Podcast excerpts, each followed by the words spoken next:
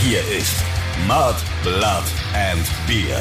Der Emil Bulls Podcast bei Radio Bob. Yo, yo, yo, da ist er wieder, der legendäre Emil Bulls Mud, Blood and Beer Podcast mit dem Christoph Karl Eugen Griersei Speiche von Freidorf. Und den Stefan Willibald Ernst Karl A.K. Machine Gun Moik Murphy. Machine Gun, wir feiern heute ein Jubiläum denn wir gehen in die 25. Runde. Uh, ein Vierteljahrhundert quasi. ein Vierteljahrhundert Emil Bulls Mobblatt Bier Podcast hier. Und so ist es. Da gleich die erste Frage von mir an dich. Ja.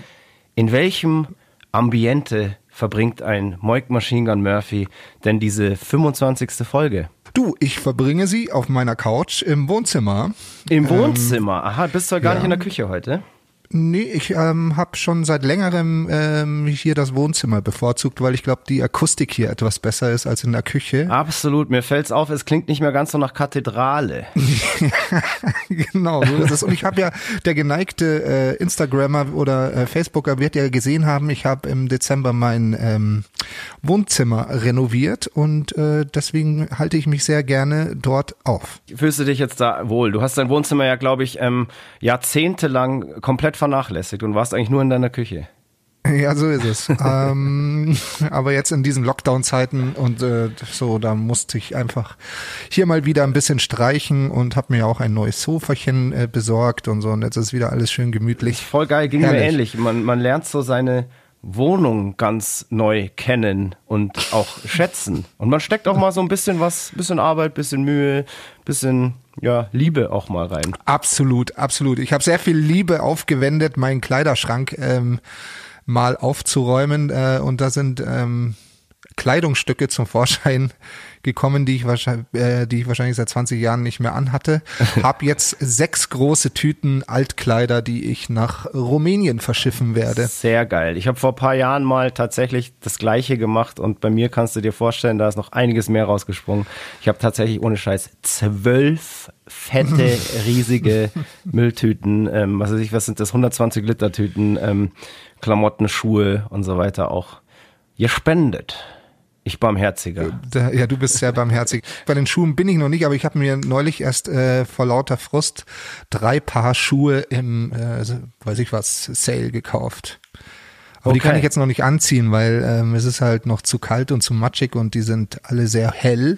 Ja, ja und deswegen, ähm, das sind eher Sommerschüchen. Du pass auf, ich glaube, es interessiert hier keinen Menschen, was du dir für Schuhe gekauft hast. Es interessiert die Leute, glaube ich, viel mehr, was du heute zur Feier des Tages, zum 25. Folgenjubiläum in dich hineinschüttest. Ich, wie immer, wenn wir diesen Podcast machen, trinke ich natürlich ein feinstes Bitburger. Sehr schön, ähm, sehr brav. Genau. Ähm, und ja, ich habe noch so vier, fünf kalt gestellt. Mal schauen, äh, wie lang es heute geht und wie durstig ich bin. Ich äh, stoß mal an. Hier, Prost. Ich bin heute ganz, ganz uncool unterwegs mit einer Johannisbeerschorle. Mir ist irgendwie seit Silvester meine Saufkraft abhanden gekommen. Und es ist fast schon ein Skandal. Ich mache hier den zweiten Podcast in Folge schon nüchtern. Es ist ganz, ganz seltsam. Und ich war eigentlich den ganzen Monat irgendwie äh, total brav und habe fast asketisch gelebt, ähm, kaum Alkohol getrunken, viel Sport gemacht. Ähm, ich weiß nicht, was los ist. Ich habe mir das jetzt gar nicht so, so vorgenommen, aber vielleicht sagt mir irgendwie mein ja, sagen wir, mein Körper und mein Geist ähm, gerade unterbewusst, dass ich in meinem Leben schon für mindestens zehn Leben gesoffen habe. und äh, vielleicht äh, bremst sich das gerade so natürlich aus, aber dafür komme ich wahrscheinlich dann ähm, stärker denn je zurück. Aber ich hoffe, ihr ertragt mich auch mal nüchtern hier. Geht so. Wunderbar. Ich habe mir das jetzt auch für den Monat Februar vorgenommen. Der Januar war äh, bei mir genau das Gegenteil. Ich, ich habe keinen Sport gemacht, also wenig und sehr viel getrunken. Ja, aber das tut dir auch mal ganz gut. Du bist ja sonst irgendwie so ein, so, du machst ja sonst das ganze Jahr Sport und ähm, ja, äh, feilst, schleifst und schnitzt an deinem Körper. Ähm, deswegen ja, kannst, du dir, kannst, kannst, du dir auch mal einen, einen Monat ähm, Völlerei und so weiter gönnen. Ja, normalerweise ist nämlich der Januar bei mir dieser Monat, weil da, da mache ich mich eben im Badehosefigur, weil ich ja eigentlich immer um die Uhrzeit jetzt in, äh, Uhrzeit, um die Jahreszeit in Urlaub fahre. Ja. Der fällt ja dieses Jahr aus und deswegen habe ich diesen Januar genau nichts gemacht. Hast du dir gleich gedacht, du musst gar keine Strandfigur haben dieses Nö, Jahr? für was? Okay. Für was? Also dieses Jahr wird mich wahrscheinlich kein Mensch oben ohne sehen, deswegen Ja. alles, alles auf die Hüften, was geht. ja, cool. Du, aber pass auf, apropos Sport, gell? Ich, Sau cool. apropos Sport. Ich habe ähm, Sport gemacht und ich war tatsächlich, ich war Snowboarden. Ich hab's gesehen, gefahren. Mann. Hast du gesehen auf Instagram Ja, und so. klar. Fett, gell? Musste ich gleich, musste hast ich den gleich. Pack geschreddet. Ich habe den äh, Park geschreddert und zwar ähm, will ich natürlich nicht äh, zu einem von diesen Deppen gehören, die jetzt da in die Berge fahren und äh, da, ja, sagen wir mal, sich an überhaupt keine Abstands- und Hygieneregeln mehr halten, sondern nein, ich bin auf die geile Idee gekommen, als es jetzt wirklich hier in der Stadt auch ähm, ja wirklich ähm, schön geschneit hat, äh, in den Westpark zu gehen. Der ist gleich bei mir vor der Haustür und der hat ganz, ganz viele so Schlittenberge. Der, der Park ist sehr hügelig angelegt. Da war, glaube ich, vor zig Jahren mal eine Bundesgartenschau drin, deshalb ist der so kreativ angelegt und so weiter. Und da gibt's eben auch ein paar Hügel. Und da habe ich mir gedacht, so, hey, wenn die da alle rodeln können, dann gehe ich einfach mal hin, wenn die alle nicht mehr da sind, nehme mein Snowboard mit und ähm, fahre da einfach so ein bisschen rum. Mei, da waren jetzt natürlich keine Riesenkicker, da konnte man jetzt keine, ähm, weiß Gott was, äh, für Tricks da irgendwie abfeuern, aber ich hatte zumindest mal wieder das Gefühl, äh, ein Board unter den Füßen zu haben. Und das hat echt mega Spaß gemacht und äh, ich habe da wirklich ein paar Stündchen verbracht. Das war total cool, weil man konnte auch noch voll spät, also bis kurz vor Ausgangssperre, auch draußen bleiben da, weil äh, da das meiste eigentlich von ähm, Laternen so einigermaßen beleuchtet ist, dass man da irgendwie noch ein bisschen was sieht. Und äh, da habe ich mir da so eine schöne Zeit gemacht. Und ich bin ja schon immer ein, ein wirklich leidenschaftlicher Snowboarder und für mich ist jeder Winter, an dem ich es nicht in die Berge schaffe, ähm, wirklich ganz, ganz schlimm. Du bist ja auch ein leidenschaftlicher Snowboarder, aber darfst halt eigentlich nicht mehr, gell? Ja, also ich, äh, wir, wir haben ja oft zusammen diese schönen Schneetage verbracht. Ähm, daher kenne ich ja genau deine Skills und du weißt meine. Ähm, ja, ich darf so wirklich nicht mehr. Also ich traue mich nicht mehr und ich glaube, ich sollte es auch nicht mehr. Ja, es ist wegen deinem, wegen deinem Knie. Knie, genau. Ich komme aus einer leidenschaftlichen äh, Skifamilie. Meine Eltern haben mich schon mit zwei Jahren auf Skier gestellt und ich bin dann zwölf Jahre, Alpinist. ja genau, zwölf Jahre wirklich intensiv Ski gefahren und habe mich dann aber so mit 14 zum ersten Mal in einem Skiurlaub auf ein Snowboard gestellt und bin seitdem dann nie wieder Ski gefahren. Und das Snowboarden ist wirklich zu so einer krassen Leidenschaft dann geworden, dass es eigentlich mein komplettes Leben bestimmt hat. In jeder freien Minute musste meine Mama mich auf irgendeinen Berg fahren, als ich noch keinen Führerschein hatte. Und ich habe das wirklich so leidenschaftlich und intensiv betrieben, dass ich da tatsächlich drauf und dran war, das professionell anzugehen. Aber da kam ja dann glücklicherweise, muss ich heutzutage sagen, auch irgendwie die Band dazwischen, weil, sagen wir mal so, meine, meine Karriere als professioneller Snowboarder, die wäre ja jetzt in meinem Alter schon vorbei. Ja, aber wer weiß, vielleicht hättest du olympisches Gold daheim hängen. Ja, was hätte ich jetzt davon? Schau, mit der Band kann ich, kann ich jetzt immer noch auf der Bühne stehen. Das macht mein Körper noch mit. Als Snowboard-Profi wäre ich jetzt ja schon irgendwie ausrangiert und, ähm, weiß ich nicht, würde vielleicht in irgendeiner Werkstatt sitzen und Boards designen. Da mache ich lieber mit dir, mein Freund, weiterhin noch lange Jahre Podcasts, Alben und Musik. Aber apropos olympisches Gold, ja, ich habe ich hab neulich mit einem mit meinem Nachbarn, der ja schon öfter aufgetaucht ist, ähm, drüber gerätselt, in welcher Disziplin wir zwei denn noch olympisches Gold holen können. Curling wahrscheinlich. Und wir sind auf Curling gekommen. Ja, natürlich. Was denn sonst? Und wir informieren uns gerade über Curling-Clubs. Ja, mega. weiß, Boah, da bin ich voll dabei, weil es ist ohne Scheiß, seitdem ich glaube ich acht oder neun war. Wirklich ein Traum und ich war mir ganz sicher, dass ich in meinem Leben mal an Olympischen Spielen teilnehmen werde. Ist mir scheißegal, ob es äh, Sommerspiele oder Winterspiele sind. Erst wollte ich es mit dem Skifahren, dann wollte ich es mit dem Snowboarden, dann, äh, als ich ganz klein war, ähm, Leichtathletik und so weiter. Mit dem Snowboarden hat es dann irgendwie nicht geklappt, da kam die Band dazwischen. Das Skifahren habe ich irgendwie aufgegeben, wobei ich Skifahren eigentlich jetzt, muss ich auch ganz ehrlich sagen, auch wenn ich äh, hauptsächlich Snowboarder bin, ich finde eigentlich Skifahren wieder viel, viel cooler. Du, ich bin ja, ich bin ja auf Ski wieder umgestiegen. Ich werde das auf jeden Fall auch mal wieder auch mal wieder probieren. Aber cool, ähm, dann ist unsere Olympiateilnahme für, wann sind die nächsten Winterspiele? Ich, boah, ich glaube nächstes Jahr, da schaffen wir es nicht mehr. Dann fangen wir beide jetzt also an, Curling zu trainieren. Ja, ich glaube, Curling ist nämlich so ein, so ein Elitesport, Um weil diese, weil diese Steine, glaube ich, wenn man sich richtige Turniersteine kauft, äh, so arschteuer sind. Das ist wieder nur so, so ein Granit, der, glaube ich, nur auf einer in, irischen Insel abgebaut Ja, wie wird. geil. so Ja, fast. Ach, du hast bald Geburtstag. okay, wenn du so viele, ich glaube, ein Stein kostet so 2000 Tacken oder so. Lächerlich, lächerlich, weil pass auf, Jetzt kommt wieder du, der die Autos verschenkt und so, und jetzt Curlingsteine, gell? es ist kein Scheiß, gell? Ich hatte wirklich zwei echt geile Wochen und ähm, habe echt viel erlebt und ich habe obendrein auch noch im Lotto gewonnen. Es ist kein Ach, Witz. ohne Scheiß. Es ist kein Witz. Unserer Curling-Karriere steht nichts im Weg. Scheißegal, wie elitär das ist. Ich kaufe dir die krassesten Steine aus irgendeiner Granitmine in Irland. Ist wurscht, weil ich habe im Lotto 8,30 Euro gewonnen und die Ja, investiere Respekt. ich in diesen Stein. Geil. Oder? Respekt.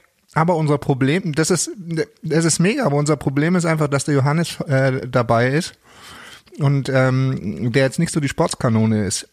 Und ich habe ihm erzählt, naja, jeder muss mal curlen und nicht nur wischen. Ja. Ach so. Er, hat, er hat gedacht, er fährt da mit als Wischer, aber ich glaube, es muss jeder aus der Mannschaft äh, quasi äh, zwei Steine curlen mindestens. Okay. Und ähm, das ist halt ein großes Problem, weil der ist halt nicht der sportlichste. Ja. Bei uns beiden hätte ich da keine Bedenken, dass wir da auf internationalem Niveau. Definitiv in jeder Sportart könnten wir beide auf internationalem Niveau in kürzester Zeit agieren. Ja. Aber wir nutzen, wir nutzen den Sommer für intensives Curl-Training, würde ich mal sagen. Absolut. Fahren irgendwo in die Karibik und mieten uns da so eine, ähm, so eine Eishalle. Eishalle. Genau.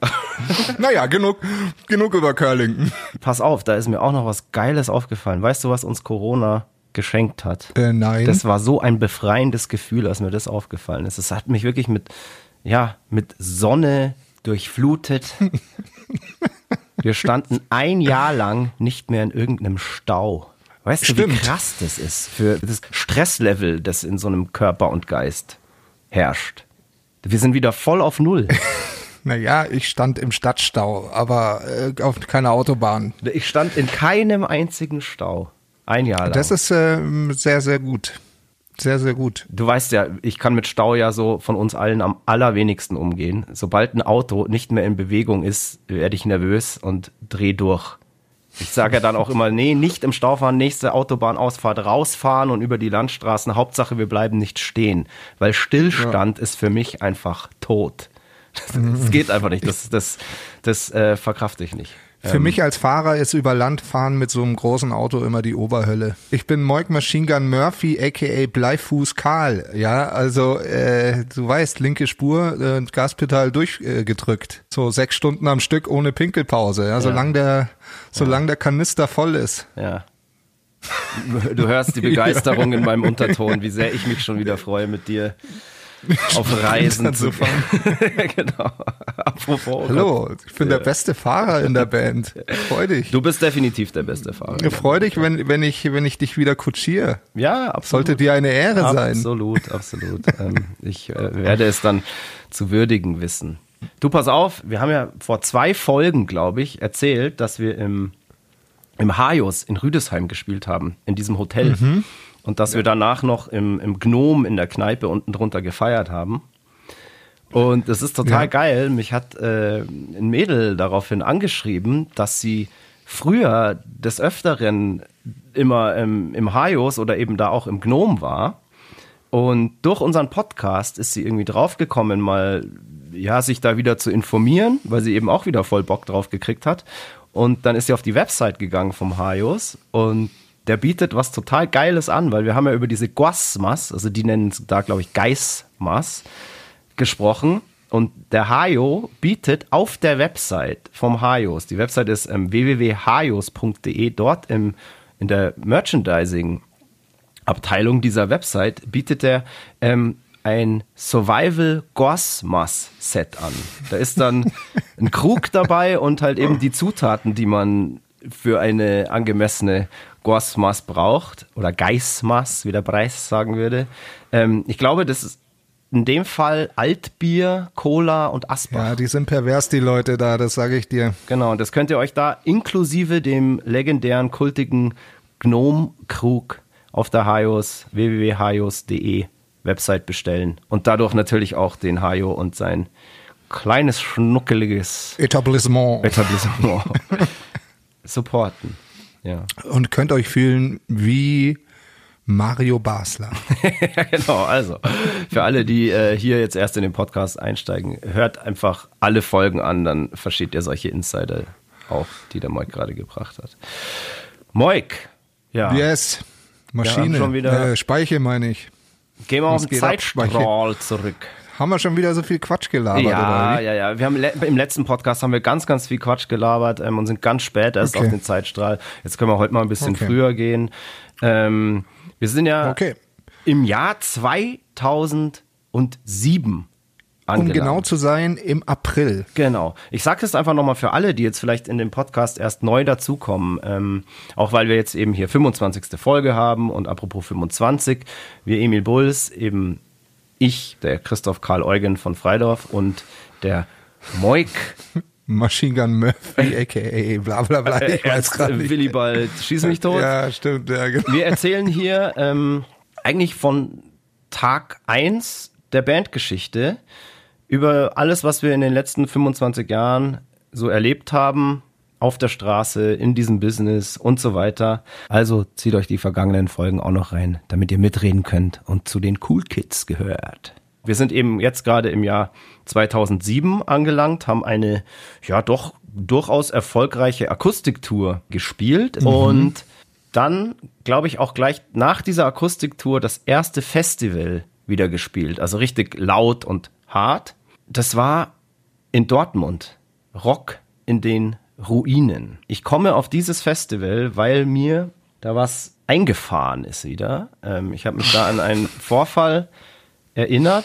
Und zwar bist du, Moik, am Ende Oh dieses Gott. Konzerts einfach von der Bühne gegangen. Ich glaube, dir waren es zu viele Zugaben, die wir gespielt hatten. Wir anderen waren voll drin und wollten gar nicht mehr aufhören. Und dir war es irgendwann einfach zu viel. Und da ist mir so, ist mir so das Thema so ähm, gekommen, so wir könnten mal so ein bisschen so erzählen, was wir denn so für Bühnencharaktere sind. Also was einen so auf der Bühne zur Weißglut bringt, was man mag, was man nicht mag ähm, und so weiter.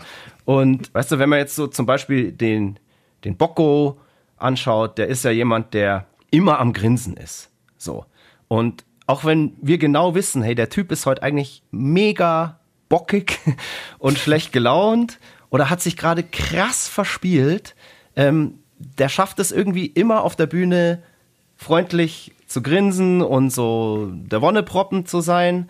Und das ist ja eine mega geile professionelle Eigenschaft eigentlich. Also ich glaube, er hat es sich von irgendeinem, hat er mir mal erzählt, von irgendeinem Gitarristen, glaube ich, von Black Dahlia Mörder abgeschaut, weil mit denen haben wir irgendwo mal gespielt und dann hat er mir irgendwie gesagt, ja, er findet den einen Typen so toll, weil der auf der Bühne immer grinst. Und ich glaube, der Bocco hat sich irgendwie durch den dann auch so dieses, ja, diese professionelle Eigenschaft, hey, ich muss immer gut gelaunt sein, irgendwie angeeignet.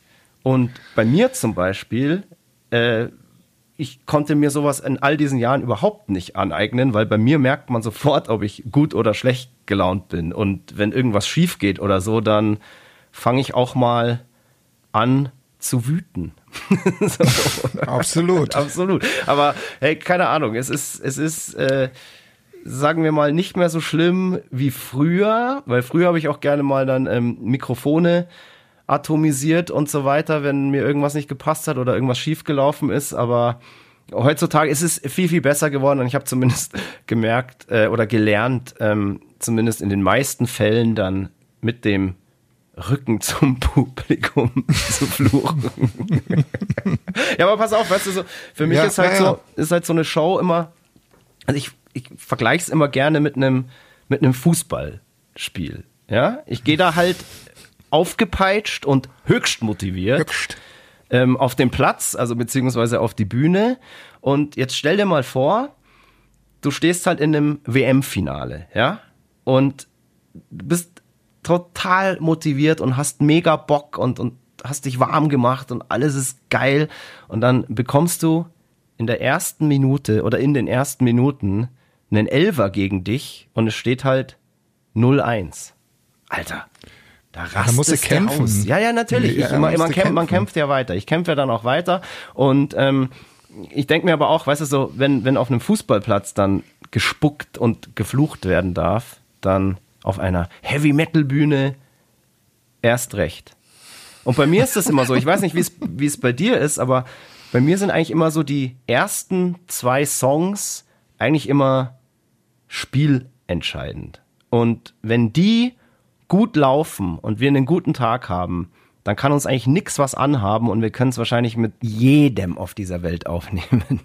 Aber wenn am Anfang gleich was schief geht, dann zieht sich das bei mir wirklich komplett immer durch die ganze Show und ich bekomme das nicht mehr aus dem Kopf. Und ich fange dann an, bei den Ansagen irgendwie nur noch Bullshit zu labern. Ich komme mir dann irgendwie vor wie irgend so ein Tier in einem Käfig, was irgendwie beglotzt wird. Ich weiß nicht mehr, wie ich mich bewegen soll und ähm, will eigentlich einfach nur noch heim. Nach Hause. Nach Hause. genau. Und ich weiß nicht, ich kann mich da irgendwie einfach Ja, nicht. da musst du mal cool bleiben. Ja, aber ich, wie gesagt, ich mache das jetzt so lang und ich, ich, ich, ich kann mich da einfach nicht, nicht wirklich so verstellen und wenn es nicht so läuft, wie es soll, ähm, egal ob es jetzt von der Stimme ist oder wenn es technische Probleme oder sowas gibt oder zu, auch ganz oft halt Versagen deinerseits, dann, ja, dann, Das dann, kommt selten vor, Freundchen. dann wird halt auch mal geflucht. Kommen wir zu dir. Jetzt hab, bin ich irgendwie bei mir gelandet, sorry. Ähm, also ich, ich merke es zum Beispiel so bei dir manchmal, ähm, es gibt ja manchmal so, ja, da habe ich Bock, ein paar Leute auf die Bühne zu holen. Und da merke ich dann zum Beispiel auch, das magst du gar nicht, wenn ich irgendwie Das ich Fans gar auf nicht, die nee. Bühne hole, weil da haust du dann auch immer sofort ab. Ähm, warum? Hast du Angst vor Menschen oder was ist noch? Was, so, wa- keine Ahnung, weil das stört mich zum Beispiel überhaupt nicht. Ich feiere das bei anderen Bands auch immer total ab, wenn die das machen. Nö, ich feiere es auch bei anderen Bands nicht ab und ich finde es eben, also für mich, ich finde es irgendwie so ein bisschen albern. Ähm, vor allem kann man den Leuten ja auf der Bühne, dadurch, dass wir alle in ihm, in ihr Monitoring haben, also Knöpfe im Ohr, äh, überhaupt keinen Mehrwert an an Geilheit irgendwie bieten, weil man hört bei uns auf der Bühne, wenn man nicht diese Stöpsel drin hat, einfach nur Schlagzeug. Man hört ja nicht mal deinen Gesang. Und ähm, ich lasse dann lieber Platz für die, die da hochkommen wollen und feiern wollen. Und ich versuche einfach weiterhin so gut wie möglich äh, das Lied zu spielen. Interessant, ja. Hast, hast dich gut aus der Affäre gezogen. Naja, und sonst. nein, nein, nein, absolut. Sehr professionell auch, ja. ja. Ja, ja, pass auf, und das ist, äh, ich habe das auch nicht gelernt, ähm, irgendwie freundlich zu schauen. Im Gegenteil, ich schaue eigentlich immer bescheuert, wenn Ja. ich auf der Bühne stehe. Ich weiß. wenn ich mich konzentriere, dann schaue ich einfach blöd aus. Mein Gott. Und ich muss ähm, mich dann ähm, richtig zusammenreißen, auch mal ein ähm, charmantes Grinsen in die ersten Reihen zu schmeißen. Ge aber gelingt mir auch immer häufiger, Ja, ja, glaube ich, hoffe ich zumindest. so Absolut, und sonst und sonst ähm, ist, ich kann theoretisch, äh, ich kann unter jeglichen Bedingungen spielen. Ne? Ja. Also ich brauche also ich brauche relativ wenig, um eine geile Performance abzuliefern. Ja. Wer sonst? Ja. Ähm, natürlich, umso geiler der Sound auf dem In-Ear ist, umso besser. Aber was mich oft total aus dem Konzept bringt, ja, Mhm. ist, wenn du eben rumwütest. Ja, aber da musst du doch, du kennst mich doch schon so lang. Ich meine, wir sind ja, jetzt seit, aber trotzdem, seit, ähm, trotzdem bringt mich das aus dem Konzept. Wir sind wie ein altes Ehepaar, wir sind mehr oder weniger verheiratet. Denk dir doch einfach, ja, lass ihn doch spinnen. Pass auf, ich bin immer nur so gut wie alles um mich herum. Wenn da alles perfekt ist, dann bin ich auch perfekt und dann kann es keiner mit mir aufnehmen. Ich muss dich eher an meine Seite halten. Also wenn, wenn ich mal wüten muss oder schimpfen muss, dann hapert's natürlich an anderer Stelle. Nie an mir selbst. Das ist, das ist völlig klar. Völlig klar. Wir haben ja gesagt, wir sind hier ein, ein ehrlicher und ungenierter Podcast, deshalb kann man ja da auch wirklich mal drüber reden und auch über so unsere, ja, wie, was wir eben auch für einen Charakter auf der Bühne haben, weil da gibt's ja, ähm, ja, die verschiedensten Facetten, möchte ich mal sagen. Ich habe auch schon ähm, Bandmitglieder Schlagzeugsticks nach Monitormischern Ja, habe ich auch gesehen. ähm, werfen sehen. Ich habe auch schon Bands gesehen, die haben Flaschen nach Backlinern geschmissen. Ich habe auch schon Sänger gesehen, die haben mit Mikroständern auf Fans eingedroschen. Ich habe auch schon Bands gesehen, die haben, weiß ich nicht, mit, mit einem Fußtritt irgendwelche Stage-Diver von der Bühne getreten. Also dagegen sind unsere kleinen Aussetzer. Aussetzer lächerlich. Wir haben noch nie jemanden verletzt. Uns selbst vielleicht. und das auch eher seelisch. Ja, seelisch, genau. Abs- absolut, absolut. Das darf man alles jetzt auch nicht so aufblasen. Am Ende ist es unsere größte Leidenschaft, da oben auf dieser Bühne zu stehen und für euch da draußen zu spielen. Und ähm, wäre es uns nicht wichtig, dann würde man sich ja auch gar nicht ärgern, wenn mal was schief läuft. Und das sind ja am Ende auch nur, ja, vielleicht zwei Prozent, wo mal was schief geht. Die anderen 98 Prozent von allen Shows und so weiter haben wir wirklich auch Spaß. Und wenn ihr uns dann da oben lachen seht, dann ist es auch wirklich ehrlich. Ja, dann wissen wir über, über dich auch Bescheid, weil ich, ich habe nämlich auch lange überlegt, was bist du eigentlich so für ein Bühnencharakter? Bist jetzt nie einer, der irgendwie mal ausrastet oder so. Auch wenn du eine verstimmte Gitarre mal kriegst. Das ist jetzt nicht so, dass du die dann wieder zurückschmeißt. Schaust dann komisch und bleibst aber immer relativ ruhig. Das hilft ja nicht zur mm, Fehlerbehebung. Da muss man cool bleiben. Verstehst du? Cool bleiben, Ja. einfach aufhören zu spielen, die Gitarre schnell stimmen und dann wieder einsetzen.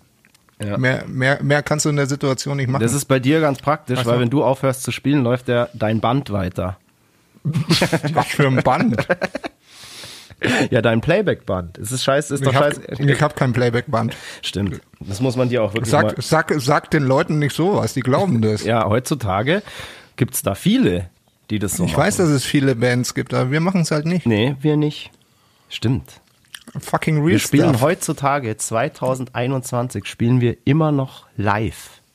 Ja, das ist, weil, ja, das ist weil, Voll anstrengend. Das ist sau anstrengend und tatsächlich auch ähm, heutzutage, ob ihr es glaubt oder nicht, fast eine Seltenheit.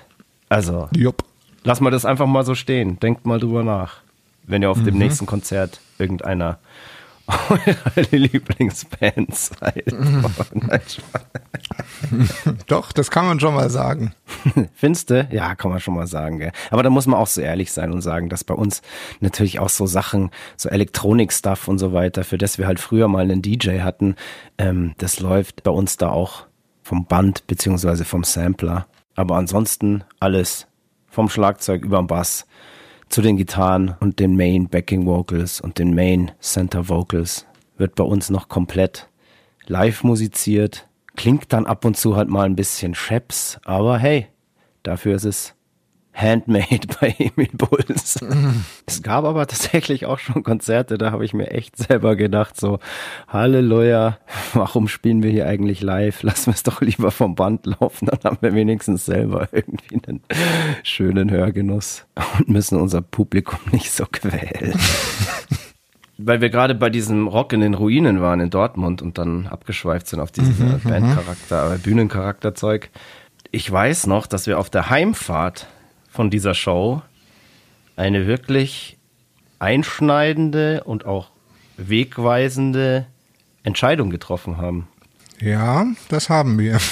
Wir haben uns nämlich dazu entschieden, uns von unserem langjährigen Management zu das waren, trennen. glaube ich, zu dem, zu dem Zeitpunkt müssten es äh, fast zehn Jahre gewesen sein. Ja, ziemlich sicher, weil, weil äh, 97 haben wir den Managementvertrag unterschrieben. Das weiß ich genau, weil ich noch nicht volljährig war und meine Mama den unterschreiben musste. Wie bei anderen zwei Bandmitgliedern auch.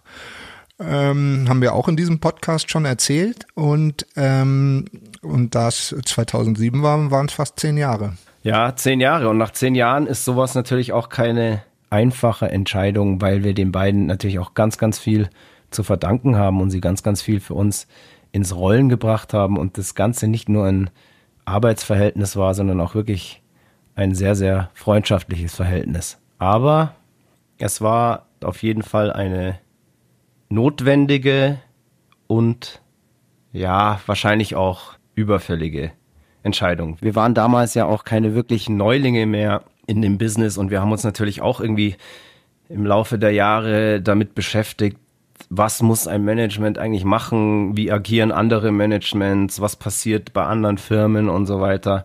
Und man muss ja auch einfach sagen, unser Management, die, die hatten es mit ihrem Start ins Management-Business damals auch wirklich sehr, sehr einfach, weil, weil wir als ihre erste Band direkt von einem Major gesigned wurden, also sofort einen Major Deal bei Universal unterschrieben haben. Und dafür mussten sie eigentlich mehr oder weniger halt auch rein gar nichts tun, weil den hat uns nämlich eigentlich jemand ganz anderes besorgt. Und den haben wir in diesem Podcast nämlich noch gar nicht erwähnt. Und das war eigentlich eine sehr, sehr wichtige Person für uns. Und zwar war das der Deville Schober von Brainstorm. Und Brainstorm ähm, ist eine Promo-Agentur und die war damals, ja, glaube ich, wirklich eine, eine der, der größten. Und die haben eben auch für Acts wie Eminem oder Limp Bizkit zu der Zeit gearbeitet. Und eben dieser DeVille, der hat uns irgendwo im, im Internet entdeckt, ist auf uns aufmerksam geworden und hat daraufhin dann unser Management geschrieben und hat gesagt, hallo, hier ist der DeVille, äh, ich bin von der Firma Brainstorm und ich finde die Band wahnsinnig interessant und er schlägt einen Deal vor. Und zwar hat er gemeint, wenn er es schafft, der Band innerhalb von drei Monaten einen Major Deal zu besorgen, dann ist seine Firma Brainstorm damit beauftragt, die Promo eben für das komplette Album oder die nächsten zwei Jahre da zu fahren. Ja, so sind wir eigentlich zum Plattendeal gekommen und unser Management zu einer Major Band. Irgendwie ein bisschen wie die, wie die Jungfrau zum Kind. Und wir verdanken denen auch wahnsinnig viel. Die haben, haben sich wirklich gewissenhaft um unsere Finanzen und so weiter gekümmert. Ähm, aber man muss auch sagen, jetzt mit all der Erfahrung, die wir jetzt auch haben, ähm, von dem, was wirklich gute und erfahrene Managements so machen, muss man ganz ehrlich sein, hatten die einfach überhaupt keine Ahnung und ich glaube auch nicht wirklich so den Elan daran, auch irgendwie was zu verbessern. Und ich meine es jetzt auch überhaupt nicht vorwurfsvoll, weil sowohl sie und auch wir waren einfach völlige Neulinge in diesem Plattenbusiness und ja, da hat einfach Erfahrung und so weiter auf beiden Seiten gefehlt wie gesagt, man, man kriegt ja dann auch mit, so, hey, was, was muss ein Management machen, was machen andere? Mich haben ganz viele Leute aus dem Business damals dann auch so gefragt oder kurz bevor wir uns dann auch entschieden haben, da getrennte Wege zu gehen, ähm, dass man eben uns, unser Management einfach nie auf irgendwelchen Veranstaltungen eben sieht, wo Kontakte geknüpft werden, ähm, wo das nötige Vitamin B gespritzt wird. Und in diesem Business dreht sich halt einfach ein ganz, ganz großer Teil um Kontakte und Vitamin B. Und ähm, genauso Kontakte sind dann eben halt auch wichtig, um halt mal auf irgendeine Support-Tournee zu kommen, um vielleicht im Ausland irgendwie auch mal Fuß zu fassen. Man, man, muss ja auch dazu sagen, im Endeffekt, als wir uns dann getrennt haben, war eigentlich auch der Tiefpunkt der Band. Erreicht. Natürlich, klar, also absolut. Der Karriere. Also absolut, dann ohne, La ohne Label, ohne Management. Genau.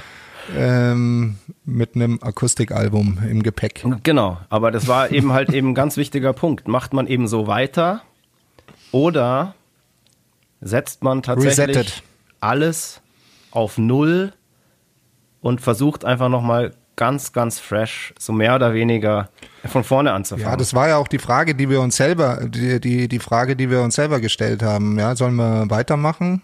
Macht's noch Sinn? Und wenn ja, was muss, was muss sich ändern? Und ähm, gab nicht mehr viel zu ändern, deswegen haben wir das Management rausgeschmissen. Ja, ja, aber rausgeschmissen, das klingt auch, das klingt so krass. Wir sind ja da nicht im Streit auseinandergegangen. Das war alles, sagen wir mal, für beide ja, Seiten, glaube ich, ne. Wie Schluss machen war das, ja, ne? Ja, und der, apropos, der, der ja Schluss machen musste, war der arme Fab, weil wir anderen hatten halt überhaupt keinen Bock, das Gespräch da anzufangen und ähm, das Wort zu ergreifen und sozusagen Schluss zu machen. Und wir haben das dann dem Fab aufs Auge gedrückt und haben gesagt, er ist der Neueste in der Band und er muss das jetzt machen, weil der, er der Neutralste ist. Mhm. ja, ja, und der Fab hat das aber dann wirklich auch mit Bravour, ziemlich direkt und ähm, auch gut ausgedrückt. Und ja, dann hing halt erstmal da der Haussegen schief. Aber ich glaube, es ist da keiner irgendwie nachtragend und wir hatten ja auch zusammen wirklich eine, ja, wirklich auch tolle zehn Jahre und ähm, haben viel zusammen erlebt. Aber irgendwann war halt der Punkt erreicht, an dem beide Seiten wahrscheinlich in der Konstellation nicht, sich gegenseitig nicht mehr viel helfen konnten. So traurig es ist, da ist nichts Blödes vorgefallen oder so, aber man muss auch in diesem Business mal ja, schwere Entscheidungen treffen und neue Wege einschlagen. Ja, ich muss aber auch dazu sagen, das ist an die, liegt auch so ein bisschen an dieser Sturheit von Managern. Ich weiß nicht, wieso das so sture Vögel sind. Also wir hatten ja danach noch ein Management, was auch so ein Sturkopf war. Und wenn die Band mit Anliegen ähm, kommt und ähm, ja, die auf den Tisch bringt und da dann nicht vernünftig drüber geredet wird oder verhandelt wird, dann ist das halt auch mal die Konsequenz. Ja. So aus der wirtschaftlichen Sicht gesprochen, Definitiv, die ich in dieser Band stehe. ja. Und ähm, das war, ich weiß, dass es damals äh, auch dieses Thema war. Da ging es immer um Prozent, Prozente und dass man sich da unfair als quasi das Produkt als Band äh, behandelt fühlt und wenn dann immer keine Einigung erzielt wurde irgendwann und äh, diejenigen darauf beharren, dass es denen zusteht, ihre Anteile, dann muss man halt auch irgendwann mal sagen, ja okay, dann kriegst du halt nichts mehr. Bam! ja, klar, hast, hast du völlig recht. Und das sind wir schon wieder beim Fußball, weil wenn der Verein in der Krise steckt, dann muss halt der Trainer gehen. So ist es halt einfach. Dann war alles auf Null. Wir standen Null. da ohne Management, ohne Plattenvertrag, ohne, ohne Proberaum. Ohne Proberaum, ohne Platte. Die musste ja auch erst geschrieben werden. Da hatten wir noch keine Ahnung, ähm, was da passieren soll. Und ja, der schlaue Zuhörer und Weggefährte dieser Band weiß, dass dann das Black Path Album kam. Und stimmt. Ich, ich würde sagen, mit der ganzen Black Path Historie, da fangen wir einfach einen ganz, ganz freshen Podcast an. Jetzt haben wir gerade alles auf Null gesetzt. Die Konten waren auch auf Null. Die Konten waren auch auf Null. Eben. Müssen wir sonst noch irgendwas ankündigen? Ähm, ach, eine Radioshow gibt's ja auch. Jo, heute Abend. Christoph und ich live im Studio. Genau, die Emil Bulls Rock Show bei Radio Bob. Schaltet ein. 18 bis 20 Uhr. Da steppt der Bär. Und wenn ihr den Podcast erst am Samstag hört, habt ihr die Radiosendung verpannt, genau. Äh, verpennt. Selber schuld. Naja. Selber schuld. So. Lieber Machine Gun, ich wünsche dir einen, einen Lieber Speicher. tollen Feierabend. Wünsche ich dir auch. Pass auf dich auf. Ihr da jo. draußen, danke fürs Zuhören. Wir hören uns in zwei Wochen wieder. Bleibt's gesund, bleibt sauber, bleibt's daheim. Eure Emi Bulls in Form von Moik Machine Gun Murphy, aka Stefan Ernst, Willibald Karl. Jetzt muss ich. Und Christoph Karl Eugen, a.k.a. Speiche von Freidorf. Sehr schön. Oder was? Ja, ja so, schön. so, ungefähr. Also. Ja, Wir sagen aber noch was. Ja. Und zwar Fire, Fire fuck you. Tschüss. Das war Mud, Blood and Beer, der Emil Bulls Podcast bei Radio Bob. Mehr davon jederzeit auf radiobob.de und in der MyBob App für euer Smartphone. Radio Bob, Deutschlands Rockradio.